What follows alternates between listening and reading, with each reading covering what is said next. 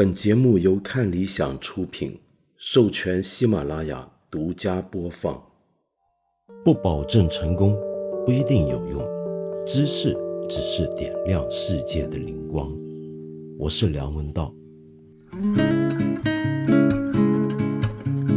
哎，怎么好像有点好久没见的感觉一样？很抱歉啊，我上一集节目又放了你鸽子了。很让我惊讶，我这个节目呢，你知道啊，八分有个老习惯，那就是隔三差五的就放鸽子，然后要不就是水节目，没什么特别主题内容，纯粹就瞎编凑一些对各位朋友关心的问题的回应。那么像这样的节目啊，我发现一个特点，就每回我一搁呢，留言特别踊跃。那大部分朋友都是上来谴责我的，也有朋友给我一些建议。比如说，我看到上一集鸽子节目 下面也有留言，风小云老朋友了，您说该割则割，应割尽割，八分可以改名成八哥了，说的太好了。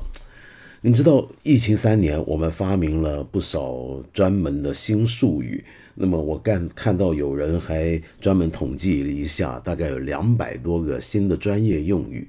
但其实除了一些像什么时空伴随者 这类专业术语之外呢，也有一些新的语言的用法，就是应什么则尽什么，该什么则尽什么。那么这个现在我们都学会了，一种新的句式。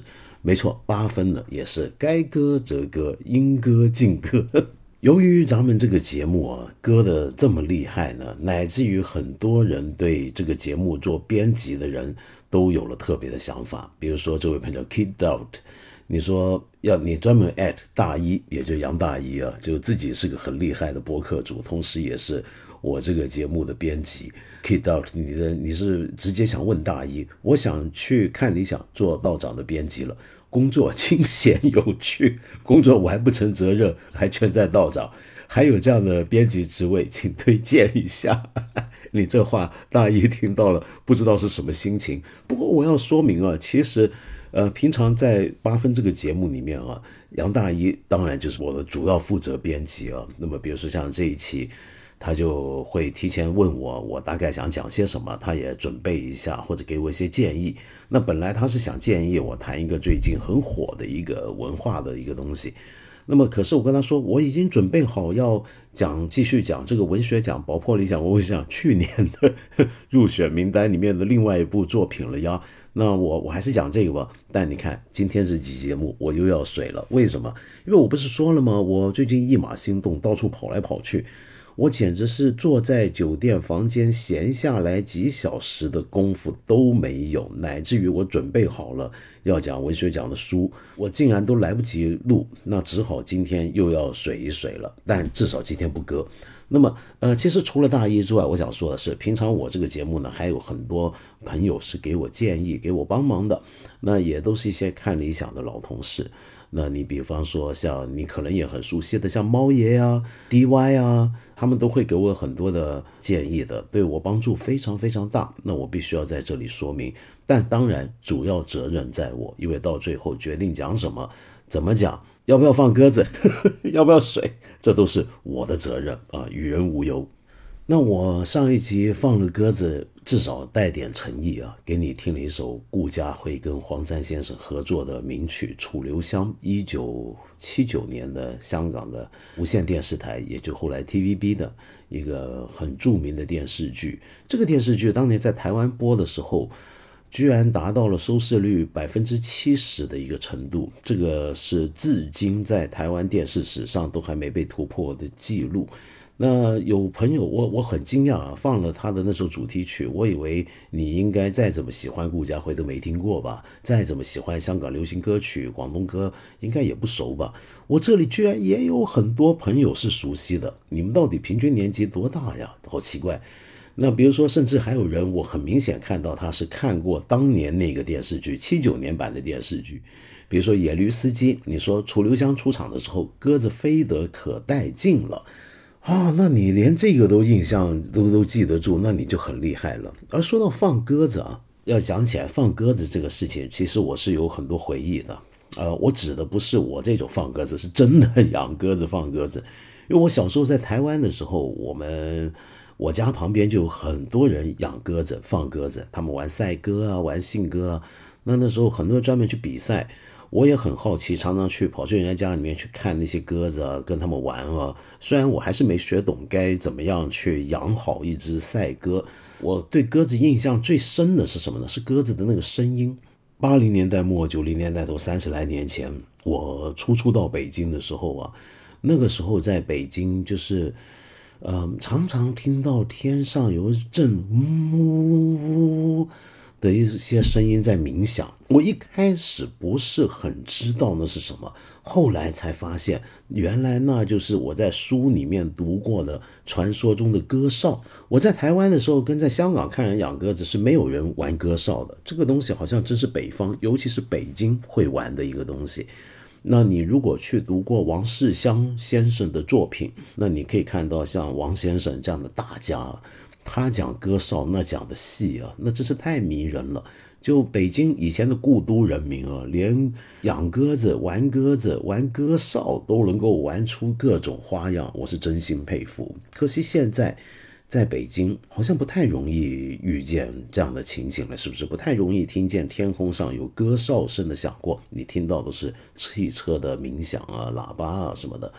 嗯，我记得两个月前在北京，一个朋友带我去他一个朋友家的四合院。在那个小院子里面去里面坐喝茶，很很开心、很舒服的一个地方，弄得挺好。然后我们走到他们院子的楼上的阳台、天台、天台啊。然后我一回头就看到隔壁家他们家的院子养了一堆鸽子，我就觉得好开心，因为我觉得好像北京人养鸽跟玩鸽这件事情好像已经很久违了啊，这真是让人怀念过去的那个北京。那说到楚留香，说回楚留香那首曲子啊，我这还有位朋友，这个也引起我好奇。这位朋友西辉，你说哈哈，这首歌我会唱的，吓到道长没有？但我记得在台湾播放的时候，歌曲是有国语版的，是的，是有的。然后你说我们在海峡的这边可以收看台湾电视，夏季的信号比冬季好哟。那您是福建人是不是？我听说过福建那个时候是可以看敌台的。看到台湾电视台的，但是我好奇是为什么夏季的信号会比冬季好呢？这是跟温度还是跟风有关呢？啊，这个我很好奇，很好奇。那不知道有没有朋友能够回应我，解答我的疑惑？或许我该回头查一查才对。上次我讲到，呃，楚留香的主题曲，顾嘉辉先生作曲，黄沾先生填词。我说那首词写的真是太好了。那么很可惜，我忘了在节目里面贴出这首歌的歌词啊，乃至于很多朋友说懒得去查，你也不讲讲看那个歌词讲什么，光说它好听不懂啊。好，我这里呢花点时间念一遍这首歌的歌词给你听。黄沾先生的词，他是这么写的，他要写楚留香的那种状态是什么状态呢？他这么说：湖海洗我胸襟，河山飘我影中，云彩挥去却不去。赢得一身清风，尘沾不上心间，情牵不到此心中。来得安去也写意，人生休说苦痛。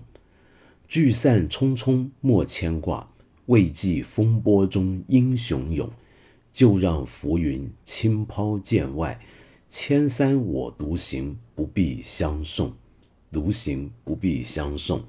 这是一个典型的当年的武侠电视剧、武侠电影的主题曲会有的那种意境，但写的真好，我觉得就黄沾、顾嘉辉先生写这种曲啊是一流的。那也只有像黄沾啊、郑国江啊、卢国沾这些当年香港那一批填词人，能够写出那种啊当年香港人想象的武侠里面的这种中国情怀、那种侠士。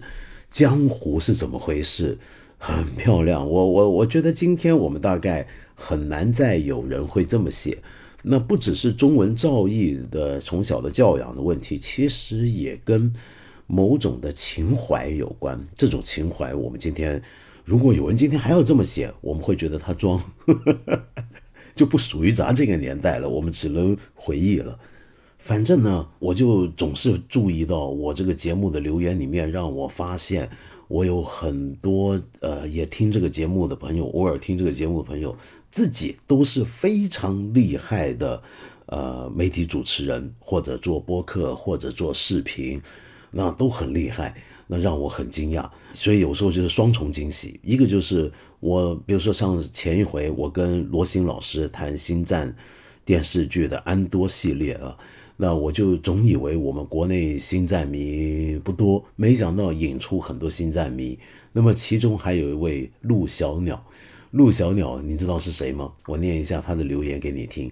陆小鸟，您您说惊了，星战被我们因，然后你括弧说明英美剧漫游指南在年终盘点里评为二零二二最佳美剧，还为他专门做了一期播客。万万没想到，在八分可以听到，好厉害！原来原来你们也听我这个节目啊，真是万万没想到。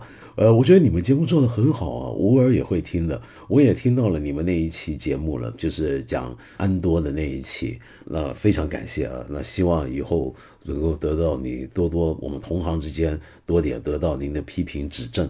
那除此之外啊。就我还遇过一位播客主，也在 B 站有一个视频，就是小何老编制，应该这么念吧。那小何呢是个现在在住在加拿大的一个一个很可爱的女孩子啊。原来您也听我的节目，我看到您上回留言说看到我讲《First Love》初恋那部日本纯爱剧，然后你正好你也做了一集节目，就专门。把《First Love》初恋里面出现的所有的毛衣针织品，他们怎么样打法，有什么特色，什么类型，用这个为题材做了一集节目，我也跑去看了，找来看了。我觉得，哎，哎呀，小何你好厉害啊，你好会编织啊，我很羡慕能编织的人。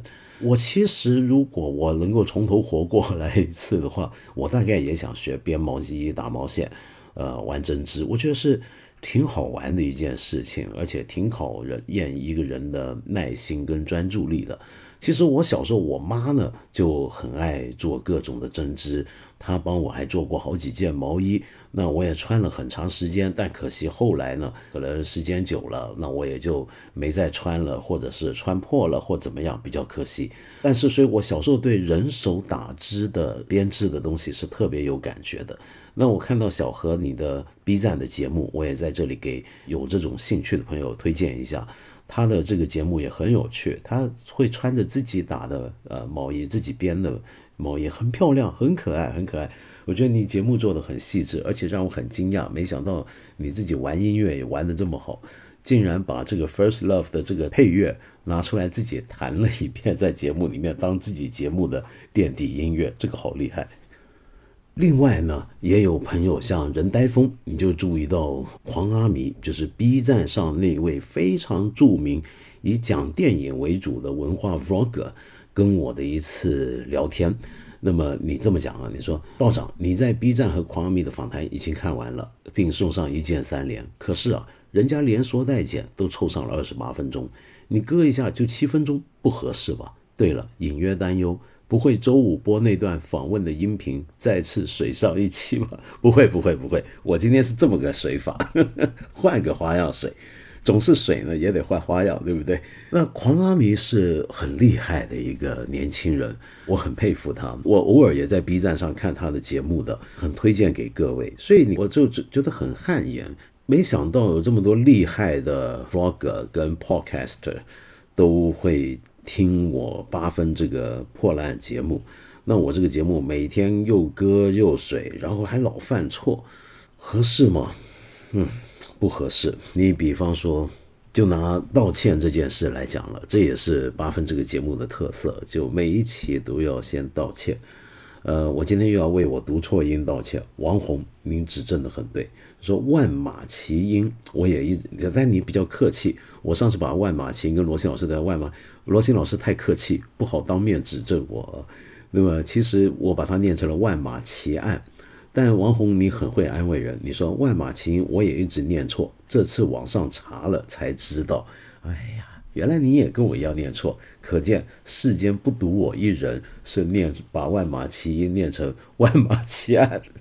好，接下来呢，说点正经事儿啊。有位朋友叫马德玛丽，你说道长，你如何看待最近索尼微博辱华禁言？据说是因为在纪念日当天，狗和树叶照片推广广告。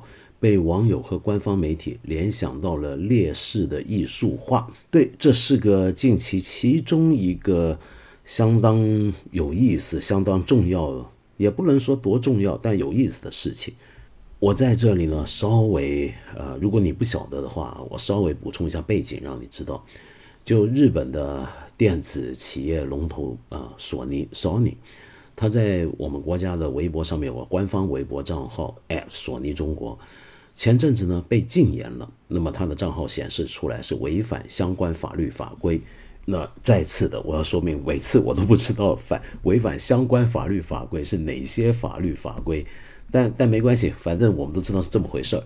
那么为什么被禁言呢？后来有网友就查出来了，原来是他在去年十月十二日的时候，很奇怪啊，是十月十二日发布的一张照片。但隔了两个月才被禁言。那十月十二日那一天，他发布的是什么呢？是这样的，有一张照片，是一只黑狗在一丛红红呃暗红色的花林树丛里面，呃伸了个头出来。那么挺可爱的一只黑狗，那个照片也蛮有趣的。是其实那个照片不是索尼拍的，也是拿人家一个摄影师的一个一个照片。然后下面呢？呃，我以为是不是因为涉及到这个盗窃他人智慧产权的问题，但原来不是，是这样的。因为主要他光是这个照片还不是个问题，他这个照片上面引用了一句毛泽东的一句诗，那叫做“待在三花烂漫时，他在丛中笑”，呃，女字边的他。那么，嗯，那这句话这句诗呢，呃，加上这张照片就出问题了。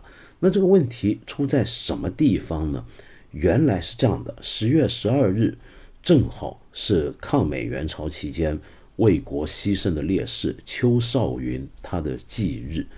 那么，其实邱少云烈士呢，在当时呢，是一个这这个事情是很有名的事情。就那个时候，为了执行一个任务啊，哪怕他身上已经有火苗沾到他身上，他都隐伏着不动。而且为了不暴露，就是主要就是不想暴露目标被敌人发现，然后大火烧到他，他居然还能忍痛，就这么就这么活活烧死了。那么这样的一个事件在当时是非常震撼的。那呃后来在很多影视片跟一些的描写烈士英雄事迹的画像的时候，我们常常会看到一个人在草丛里面露出了脸，然后周边是烈火焚烧。那所以呢，就很多人记得这件事情，那么就就就发现，你索尼在这一天就秋烈士的忌日，贴出花丛中的黑狗，红花丛中的黑狗，这是不是别有用心呢？是不是充满了恶意呢？然后，而且又被人发现啊，就是他在六月三十号，呃，去呃前年二一年六月三十号，那正好是当时，我想有些朋友还记得，当时也出过事儿。就七月七号晚上十点，做了一个新机发布会，索尼的一个新手机发布会。但是七月七号晚上十点是什么时间呢？那岂不正是一九三七年七七事变发生的时间吗？那么还有人发现，他在今年一月一号的微博贺年图片也是有问题的。那么这个图片呢，是有兔子为主角，然后写里面写下。这个二零二三有泥更精彩，索尼的泥。那么这个呢，则是因为这个泥字让人产生了一些联想，那么也犯了禁忌。那是什么联想，我就不在这说明了，免得我也犯了这个禁忌。那这个事儿我们该怎么来看它呢？那么很多网友跟一些呃微博上的大 V，包括一些官方号，就官方媒体号，就说这么一连串事件，可见这不是偶然的。而是恶意的，有不可告人的用心的。那比如说，在像我刚才讲的，在这个呃秋烈士忌日当天，出一张黑狗在红花丛中的照片，还引用了毛泽东的诗句。这不是刻意要侮辱先烈吗？嗯，说实话啊，就我真的不知道，我我我不是索尼肚子里的蛔虫，我不知道他们是怎么想的。我们看表面，我们会觉得这个也太巧合了。可是，如果一般逻辑而言啊，我我会这么讲，我会这么想，就索尼作为一家要在中国卖货的一个日本企业。就他没有理由要在中国，因为我们要想想看，对一个企业来讲，它的官方的社媒账号像微博，它有必要在这里来故意的来刺激我们中国人、中国市场的消费者的反应吗？应该没有这种需要才对。他应该是，要因为他没有说他要想赚钱，他有什么理由要在中国这个特别让让我们中国人心里添堵呢？这是不是很奇怪呢？所以。照道理讲，你只要有一天你还要在中国做生意，你要在中国卖货，一个企业是不应该故意的想要刺激我们的民族的呃情绪和心灵才对的。那么，呃，所以问题出在哪呢？我觉得这又要进一步仔细的来看看了。就是，呃呃，我们可以这么讲啊，就是所有的这些外国企业也好，哪怕是中国企业也好。的官方微博或者是呃微信公众号的账号，各种社交媒体账号，我们都知道，这些企业绝大部分都会外聘一些专门经营社交媒体的公司、中介公司来帮他们处理这些事情。那当然，他们内部也有部门会去沟通，比如说我们什么时候要出新产品，我们什么时候要做什么活动，那会给你一些指示跟一些讯息，然后再交由这些懂得。做经营社交媒体的人，懂得中国市场反应跟中国网民反应的心理的人，那么来操作这些事情。所以我觉得问题很可能是出在这一层。我当然再次强调，我不知道索尼他自己有没有个内建的部门专门做这件事啊？那可能有可能没有。如果没有的话，那就像很多我所知道的这些企业一样，都是聘请中介公司。而这些中介公司里面专门做做微信、微博这些社交账号的人又是什么人呢？好，现在这就是问题了。我觉得今天以今天的社会情绪啊，最近几年下来，我们都了解，我们凡是海外公司在中国要不辱华这个事情是不容易的。我不是讽刺啊，我说真的，为什么呢？举个例子，邱少云烈士，我不知道我节目这里的听众。比如说，你有熟不熟悉他的事迹？你是多大岁数呢？你知不知道十月十二日当天是他的忌日呢？那你如果不知道，那就会出麻烦了。所以说，你如果要在一个外企今天在中国要经营社交平台的话，那他要找这个中介公司，必须要找一些极靠谱的公司。这些公司里面的工作人员。平常就我们说那种写微公众号、写发微博那种小编啊，你得熟记中国一切烈士的生辰忌日跟他们的事迹，你得熟记中国近当代史上一些重要的事件发生的日子以及那些事事件里面的一些具体情况，否则的话你就很容易犯错误。像我刚才我的假设是一个外国公司不太可能在中国经营社交媒体。然后故意做一些让中国人讨厌他的东西，他应该是反过来希望我们喜欢他才对。那所以我认为这个错误不是这个公司的，他故意要来这么做，因为没有理由，这很没有理由，很没道理。那么如果说是负责写、负责社交媒体账号的人，他们犯这个错误，我也觉得他们，当然我不敢肯定啊，也许有人故意想黑一下，但是。更多情况下，我觉得他们，因为他们也不想刺激出太多的坏事，否则他们也没法干了这事儿，对不对？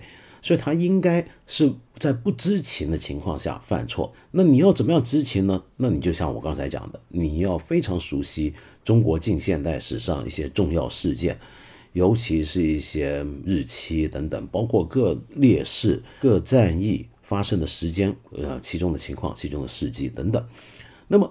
好，我们再反过来想啊，就假如今天发这张照片、发这个微博的不是日本企业索尼，而是我们中国的企业，它会不会被人认为有辱华或者侮辱先烈的嫌疑呢？我倒觉得不一定，就因为我们平常我们知道啊，会关注这个事情，现在是一些特定的一些的账号。他们每天都在，我以前做节目也在讲过了，每天都在找谁在辱华，或者谁犯了政治错误。那但是国家，我们中国自己的民营企业也好，国企也好，不太容易被发现这个事，除非比如说像李宁去年的那个冬装的发布会上面，我觉得像雷锋的帽子被人说是像日军的帽子，像这种情况，否则一般而言呢，不太容易。出现这种情况的，所以所有海外公司、外国公司今天要来中国做生意，你必须要经营自己在中国的这个土地上的社交媒体账号的时候，你就要比具备比中国自己的企业，无论国企也好、民企也好，更高度的政治敏感神经才行。那你必须要找到一些政治上面非常熟悉、非常靠谱的一些公司来做这件事情。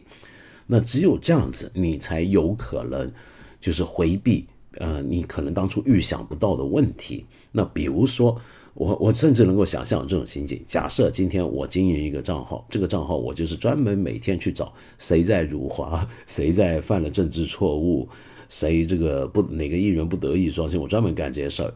但我这个公司呢，其实随时就能摇身一变。专门帮 这些公司提供这种服务，因为我本来就是专门挑你刺的，那所以我来帮你干这事的时候，我比谁都懂你怎么样回避问题。哎，能不能这么做呢？哎，这是个好生意。所以请注意，我并不是说索尼这一连串的账号发布没有问题，或者我也不是说我们看到十月十二日他们那一张照片，那就用了毛毛泽东那句诗，然后。我们就有了联想，就觉得是我们某些人神经太脆弱，太过政治敏感，太上头了。我不是这个意思，我完全是从操作层面来讨论一家外企他在经中国经营社交媒体账号的时候，他应该怎么做。我完全是从操作层面来讲，他如何做才能够回避辱华嫌疑。那这一点就很重要。包括比如说我们前阵子讲初年那个电视剧。也有很多人看到里面有辱华情节。如果外国的影视制作公司或文化公司或者一个作家要写书，当他每次提到中国相关的事情的时候，都应该要考。如果他还希望这些东西在中国被发行、被看到的话，他就要特别留意这个辱华问题。他就要可能要聘请专业团队或者我们的专业服务公司，我不知道有没有，或者将来会不会出现来做这件事。那另外也有朋友呢，在这里留言，好几个朋友留言问我，在一月十一号下午发生了一场非常可怕、让人非常非常难过的一件事，那就是广州的正佳广场外发生的那个恶意撞人事件。在十一号的下午当天呢，就有一个男的，他开一辆黑色的宝马轿车在街头恶意乱撞，大概是下午五点二十五分左右。见人就撞，很多骑摩托的骑士也都被他撞到，而且撞了之后他是碾压式的来回那么撞。嗯，目前为止我知道的信息是已经导致五人死亡，十三人受伤。那这个事情呢，这个视频啊，在当天是非常火的，到处都在传。那其实我不太建议你去看，因为太难受了。太难受了，你知道有这事儿就行了。但后来这个视频好像也被撤了，那整件事好像也微博热搜也没了，也被压了，好像报道也很少了，我也不知道为什么。反正后来就有报道说呢，那个这个涉事的歹徒啊，这个犯罪嫌疑人，他在撞完人之后，他还下车在现场撒钱，然后跟着被制服住之后呢，他还要说自己是。某个重要的广东的一个政治人物、一个官员，跟他们好像有关系，但到底是什么关系等等，那现在我也不敢乱说了，因为这事儿现在已经被封禁起来。那这个事情呢，其实说实话，我也不知道该怎么讲，因为我以前已经讲过，从我十几二十年前做电视节目到现在，我已经讲过很多次了。因为后来有消息说，这位犯罪嫌疑人。是说他有心中藏了很大的怨恨，那具体而言是什么怨恨，现在还是众说纷纭，没有更新的报道，我不敢讲。但是他有怨恨，所以他要出来乱撞人。简单的用我们平常过去几年都熟悉的讲法，这叫做报复社会啊！我对这件事情的看法二十来年都没怎么变过。我觉得有这种事情发生，是因为做了这些事情的人。他对个体其实是没有感受的。他对在他的世界里面，在他的人生里面，除了他自己，其他人都是世界或者都是社会。他的世界是很特别的，他的世界是一个我与其他人的世界，而不是我与其他一个个个体的构成的世界。他眼前他在撞人的时候，他没有想到我前面这个人是一个活生生的一个个体，我只想到这个我眼前我要去撞的这个人，骑着摩托的人也好，路边的那个妇女也好，他们加起来是一群面目模糊、没有个性。没有任何东西可以把他们具体分析清楚的一群人，这叫做社会。所以，当我有怨恨，这先要成立这一点，就他对世界的看法就是我跟世界，没有我跟其他一个个个体，没有这回事只有我跟世界，我跟社会这二元的。那么再来呢，就是他任何心里面的怨恨、不满、愤怒，他都觉得是世界带给他的错。是这个社会带给他的错，他也无能力去具体的分析我的问题是由哪些具体的人啊？假如真的有人要为我的受苦受难负责任的话，折磨我使我受苦的是具体的某些人、某些机制、某些程序，他没有能力去做这样的具体分析，他会只是认为。我之所以受苦受难，说到底，说到最后是这个世界对我不好。所谓的天下人负我，那既然是天下人负我，那我当然就要回来，我来负天下人了。所以这是他的整个行为背后的一个思路的逻辑。那为什么我们有些人会有这种思路逻辑呢？嗯，这就是个大问题。我以前也曾经讲过，但我今天就不想再重复了。每次看到这种事情，我都会。觉得很悲哀。我们怎么样才能够让我们十几亿中国人都能够放弃或者远离？就哪怕只有少数人是这样的，我也希望他们放弃远离这种对世界的看法。那当然，你肯定要说，这不只是中国人才会有这种事，没错，全世界都有。但是，因为我们作为中国国民，我们过去十几二十年来。呃，每一年几乎都目睹到类似的事情的时候，我们不得不针对我们自己国家看到的情况来说一下。那没错，世界上美国也有很多报复世界、报复社会，那那些人都是有类似的问题的。我这里下面的留言的朋友还有很多人在讨论到目前疫情的药物供应的问题。那有人就注意到，就是最近我们国家在。跟辉瑞啊，我们知道辉瑞的那一款 Paxlovid，那这款药目前是国际上最通行的治疗新冠病毒的一款特效药。那这款药，那么能不能在中国被纳进医保呢？这件事情，我们中国相关部门跟辉瑞做了一次谈判，但最后很不幸的谈判失败了。那么我们根据报道啊，我们方面给的理由是辉瑞的报价太高了。那么结果在网络上就有很多的争议，就大家就说这个到底是不是辉瑞趁机想大赚其财呢？发这种不义之财呢？那这就牵涉到另一个老问题。其实我以前也在别的节目讲过，我也不想重复，就是药物的价格问题啊。就在八分以前也讨论过。其实我一直认为很多药厂。我觉得它的药价太高啊，确实是个问题，因为他们透过这面是不是谋取了过多的利润？那么这也的确是个问题。那么更重要，在我看来更重要的问题就是这个药物的专利权它能保有多久的问题。那因为很多重要的药物是全世界都需要的。而这里面有很多国家、很多地方的人是负担不起这种药物价格的，所以这从伦理上来讲，我觉得是很值得探讨的。我个人也是有倾向的，但是我想说啊，但是我想说，我们同时也要注意到，在做药物企业的里面的人，他们常常讲的一个讲法，就是你现在看到一个药卖的很贵，假设一个药啊一亿，那它其实呢？他这个成本花了一呃十亿好了，花十亿来开发一个药，这个药呢，你生产成本很便宜，就一粒可能还不到一块钱，可是问题是这里面的九亿多都是拿来做前期的研发，他们的研发成本、试错成本其实就非常非常高，乃至于他们好不容易做了一款有效的药物出来之后，他们必须要在这个药身上要至少赚回他投入的成本，然后而且要同时保证一定时限的专利年限的保护，那么才能够保证这个企业的利润。如果这个企业没有利润，可言的话，那他们为什么还要做药物的开发呢？这是一个很常见的一个讲法。那关于这个讨论，我觉得如果你感兴趣的话，可以找到很多相关的书籍和资料来谈。但是我想说的是，就具体从这一次中国跟辉瑞的谈判来讲啊，我个人觉得是可以不一定要从这么根本的伦理的本质问题来讨论的。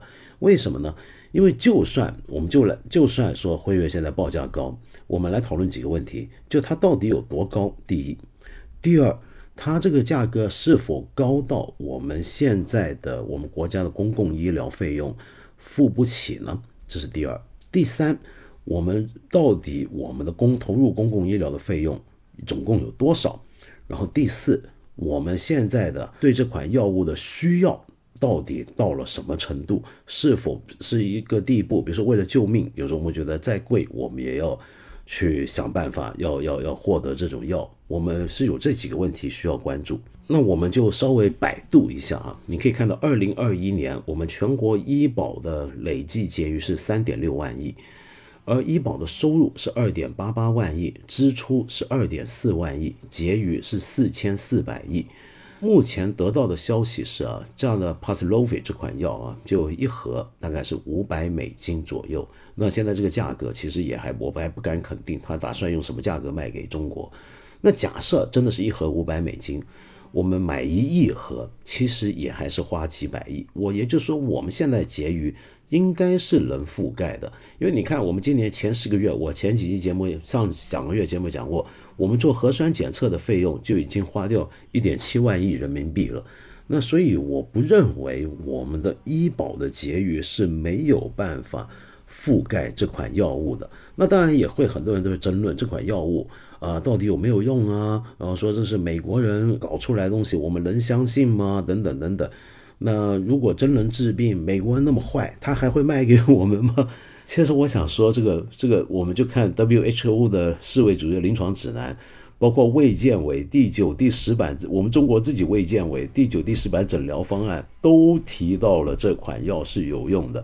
所以这个事情，我们不要就摆脱这些所有的医学证据，直接就说美国人太坏了，美国人不会把有用的药卖给我们，不要这么来想。那么另外啊。就是关于为什么辉瑞不能够再降低价格？就比如说，如果他真的卖我们五百美金，或者有的报道说是六百美金一盒，你你能不能再便宜一些呢？我看到路透社有个报道，就一月九号的时候，辉瑞的 CEO Albert Bourla 他在一个报道里面，他这么讲啊，他在他们一个呃 J.P. Morgan 美国的 J.P. Morgan 的关于健康照顾健保的一个会议上面，他也提到了。跟中国对于这方面的谈判，那么他说到一个事儿，他说中国的确是嫌他们辉瑞这个药的开价过高，但是他说中国是世界第二大经济体，然后他说我不认为中国应该对这个钱要给的要少于萨尔瓦多，也就是说他言下之意是中我们这方面开价是还低于萨尔瓦多的开价。那所以辉瑞觉得很不合理，明明你中国这么有钱，对不对？我们过去几年都很厉害，全世界到处都知道我们中国人富了，厉害了。那你凭什么？有什么理由？你为这款药物花的钱还少过萨尔瓦多呢？这是不是不对呢？这是辉瑞方面的讲法。那至于我们国家这方面后来有没有回应，我现在还没看到。那我这几天也在继续会关注看看。是不是这个谈判里面有一些东西是我们还不了解的？好，那另外有一位朋友叫白菜啊，又提到了最近我们国家跟一些像日韩等国，因为中国游客入境的限制等等，产生了很多争论，那么也上升成了一个外交争议。因为现在我们国家也开始反制日韩的旅客来中国的签证了。那么白菜，你就说，我个人觉得吧，对中国的游客施加某种限制，出于疫情考虑是无可厚非的事。而且说实话，四十八小时阴性证明拿一个也不难，几步路的事儿。要是阳性的，不管有没有限制，出于道德也不应该出门。所以我是没啥意见的，老实说。不过话说回来，看看做出限制的这些国家名单，真要说跟意识形态和政治无关，我也是不太信。咋就那么巧，越是亲近美国的国家，限制的就越积极呢？嗯，白菜，我也觉得，就这两方面都是有道理的。就首先我看到这些国家的。他们的讲法就包括世卫已经三番四次的在催促我们卫健委给出最新的我们关于这个疫情进展的数据，包括每天的死亡人数、染病人数以及病毒样本等等。那么这件事情已经变成一个国际上一个争论了，就大家都在看我们中国到底给了多少数据。那这个我上集节目也提过，就前一集节目也提过。这确实是个问题，因为连我们中国老百姓，我自己现在也都不太清楚我们的数据的情况是怎么样。那当然，卫健委也通报过一些死亡案例，但是我们大家都好像觉得跟我们身边看到的情况好像稍微有点落差。但是另一方面，也就像上次前一期节目也有朋友提出过，这多多少少还是牵涉到一些意识形态甚至歧视的问题。为什么呢？因为你看日本也好，韩国也好，其实他们每天感染的数字还是挺高的，死亡人数也并不算少，甚至还在最近达到了新高。那么你在这个情况下还有必要那么害怕中国阳性的游客吗？那当然，他们也可以反过来讲说，那就是因为他们已经够高了，就不希望再增加更多的感染源头。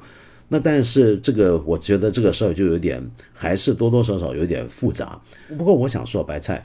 你可以发现，对我们限制最严格的国家，其实不一定是跟美国亲近的国家，而是跟中国亲近的国家。比如说，我上前几集末提到过的，最目前对我们最严格限制的，其实是北非的摩洛哥。不过这个话怎么讲？我觉得有意思的是，尽管这个我跟你一样，我都同意，就是我们阳性的人，真的你就不应该出门啊！你出门还干嘛呢？可是我跟你说，还真有一些坏人。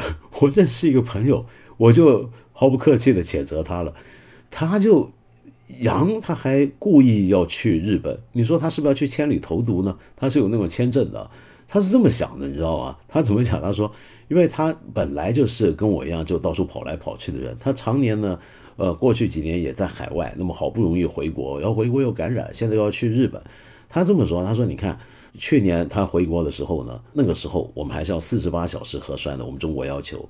然后要进来就有十四加七的强制隔离，而且像我们这种呃从香港进来也是一样，十四加七最初，然后呢，而且费用都是要自己付的，你知道这个隔离费用是自己付的，那他就觉得哎呀，这个你看我们当时是这么做法，那那现在去日本，哎，去日本有什么好处呢？他这么讲，他说去日本要的核酸是七十二小时核酸，然后呢，阳性患者呢，如果他像他阳的啊，他去了是要被隔离的。但隔离那七天呢是免费的，就日本不花不用你花钱，然后还给你药，最重要是给你药。就刚才我们说那个辉瑞那个药，就比如说在我们这要抢，现在很难抢，但去了那儿包治病，还免费隔离。这时候去日本千里投毒，这玩意儿不爽吗？他说：“ 你说这是不是坏人？真是坏人啊，是要对付的。那我这。”有朋友要当警察了，你要对付一下啊！这位朋友 Z，你说道长你好，特别想和你分享一个喜悦，我实现童年梦想，成为一名警察了。谢谢你一路的陪伴。我是从网罗天下，我的天呐，您多大岁数啊？那个节目你都看过，一路跟随的。啥时候路过深圳来找我，我带你吃一直珍藏的从小吃到大的苍蝇馆子。约定你不客气不鸽子，真的要来找我吃，那你得留个联系方式啊，Z，是不是？我怎么找你吃苍蝇馆子呢？很恭喜你啊，终于实现你的童年梦想，当一个警察。做警察是很不容易、很勇敢的一件事情。呃，我有朋友也是警察，我在内地也有朋友是警察，而且认识很多年的老朋友。我听他们讲啊，我就看他们工作情况，真的是非常辛苦。嗯，你可能要遇到很多结构里面、系统里面、体制里面给你的层层的压力，然后。呃，尤其在非常时期过去这两三年，常常要承担很多你入职前想象不到的任务，还要面对民间老百姓的种种呃不理解，然后你在这时候你要努力实现你当初要保护人民身家性命安全，要保护我们人民群众这样的一个志愿是非常非常困难的事情。但是尽管知道是这样，你仍然想去做警察，并且终于成了一个警察，那当然是很可喜可贺的事情。那我在这里要郑重的恭喜你，祝福你，期盼你将来能够成为一个好警察，保护我们大家，为我们人民服务。谢谢您，C。那也有朋友呢，也是从事这个非常时期大家最需要的行业的。这位朋友叫 Chelsea 林，你说道长好啊，我是一名白衣天使，现在一如既往得忙碌，每天都要送走很多病人。他们过世的时候，如果有时间，会念一遍心经，愿逝者早日到达极乐世界。今天最难过是不刚才把呼吸机拿下来，抢救要撤掉。我跟家属说，那最后一段时间你们陪着他，他会舒服一点。最近被人虚晃一枪，失无所失，痛已所痛。爱情真是麻烦的事情。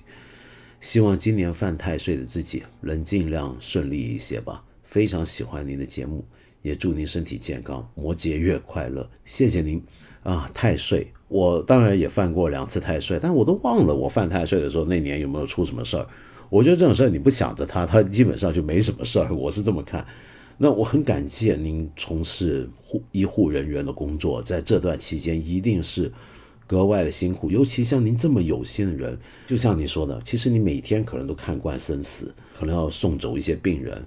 但是你仍然会为他们难过，为他们家属难过，为他默念心经。无论任何信仰也好，你也愿意他们能够有好的去处。同时，你还会照顾到他们的家属的这种心理情况，让我很感动。Chelsea，我在这里，我特别感谢你的付出，你所做的这一切。那至于被人虚晃一枪，唉，这人活到一定岁数。呃爱情上这种事儿，人没有经历吗？真没办法。啊，庭院深深，这另一位朋友你就写到了啊，多次留言从未被翻牌，这次想必又要沉到水底。尽管如此，我还是想向道长请教一下，或许其他听友也有过类似情况。我十月份认识一个同事，很想找他聊天，但因为岗位的关系，他不认识我，我也不知道该聊什么，想不出一句合适的开场白。就这样纠结了两个月。上个月我和他擦肩而过，实在忍不住，终于打了个招呼。之后也简单聊过几句，每次都特别尴尬，都因为我的不知所措和双方的沉默而结束话题。后来我明显发现他完全不想理我，我也就放弃追求了。现在我已经因为其他原因辞职一个星期，可能再也见不到他了。我想问的是，为什么和他说话之前？已经无法再见的现在，我经常梦见他，反而接近他那段时间，想梦都梦不到呢。真是现实中没有交集，所以才会梦见他；现实中接触到了，想认识一个人的执念就没那么深了吗？于是也就梦不到了。难道说我对他感兴趣与对别人的感兴趣没有区别？我不愿意接受这样的结论。我希望自己真的喜欢过他。很抱歉，又在说自己的鸡毛蒜皮小事，打扰道长和看理想的朋友了。不打扰，不打扰。庭院深深，我们这，我相信我这其他朋友也是特爱跟你聊这种事儿。我我想说，你对他的感兴趣跟对别人感兴趣肯定有区别啊，没有区别就不会有你这种反应了，是不是？呃，我做梦的事儿太玄，我真不知道你是不是因为真的没有办法接触他、接见他。所以才会常梦见他，而在真能接近的时候，想梦都梦不到，这没道理的。这我我觉得没什么道理。你别说像我，我就从来没梦见过满岛光，难道我天天最近常常接触他吗？这不可能啊，对不对？那是，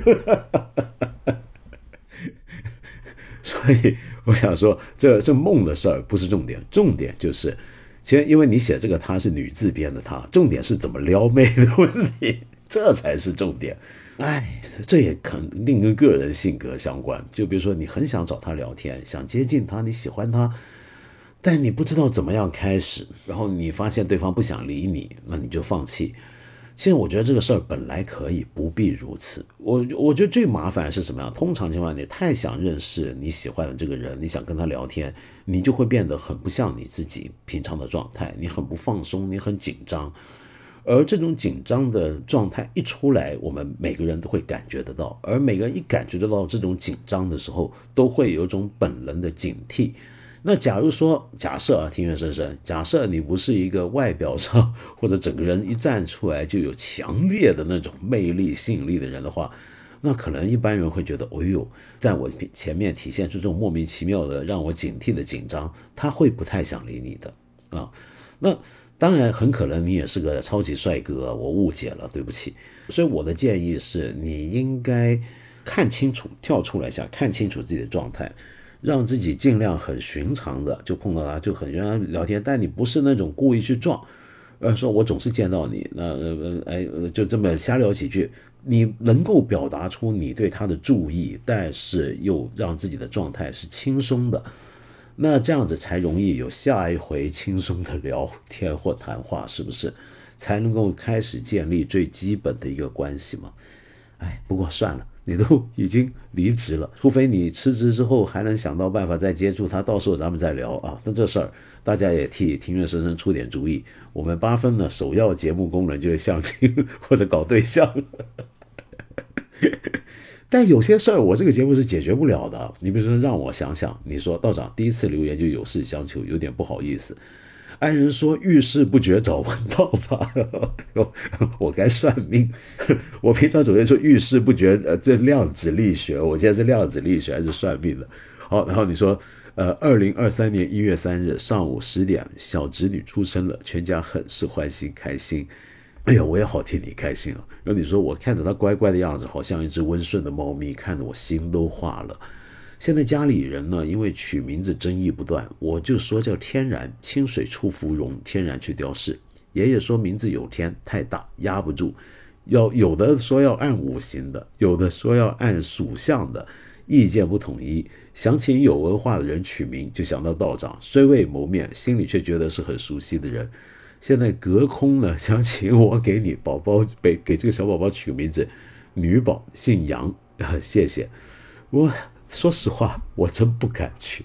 就我是给一些朋友的孩子取过名字的啊，但是前提是我认识人家，就本人亲自认识，那我知道人家家里人的想法、他们的状态，他们我大概能猜测到他们会怎么样养育小孩。没有这些基本认识，我真的不敢随便给人取名字的。那么，但是我个人的小小的建议是这样。就取名这事儿，当然我们传统会说要按属性、属相、按五行，然后要要要讲究一些命理的东西。那也有一些传统的家庭会要排辈分的，对不对？按字辈的。但是我个人的建议是，就取取一个简单又好听的名字最重要。就这个好听，看起来很漂亮，同时还能找到点意思的话，那这个小孩等到他长大到一定程度，他会自己喜欢自己的名字。我觉得一个人能不能喜欢自己的名字是也是个事儿。就如果一个人能喜欢自己的名字，那是很好的事情的。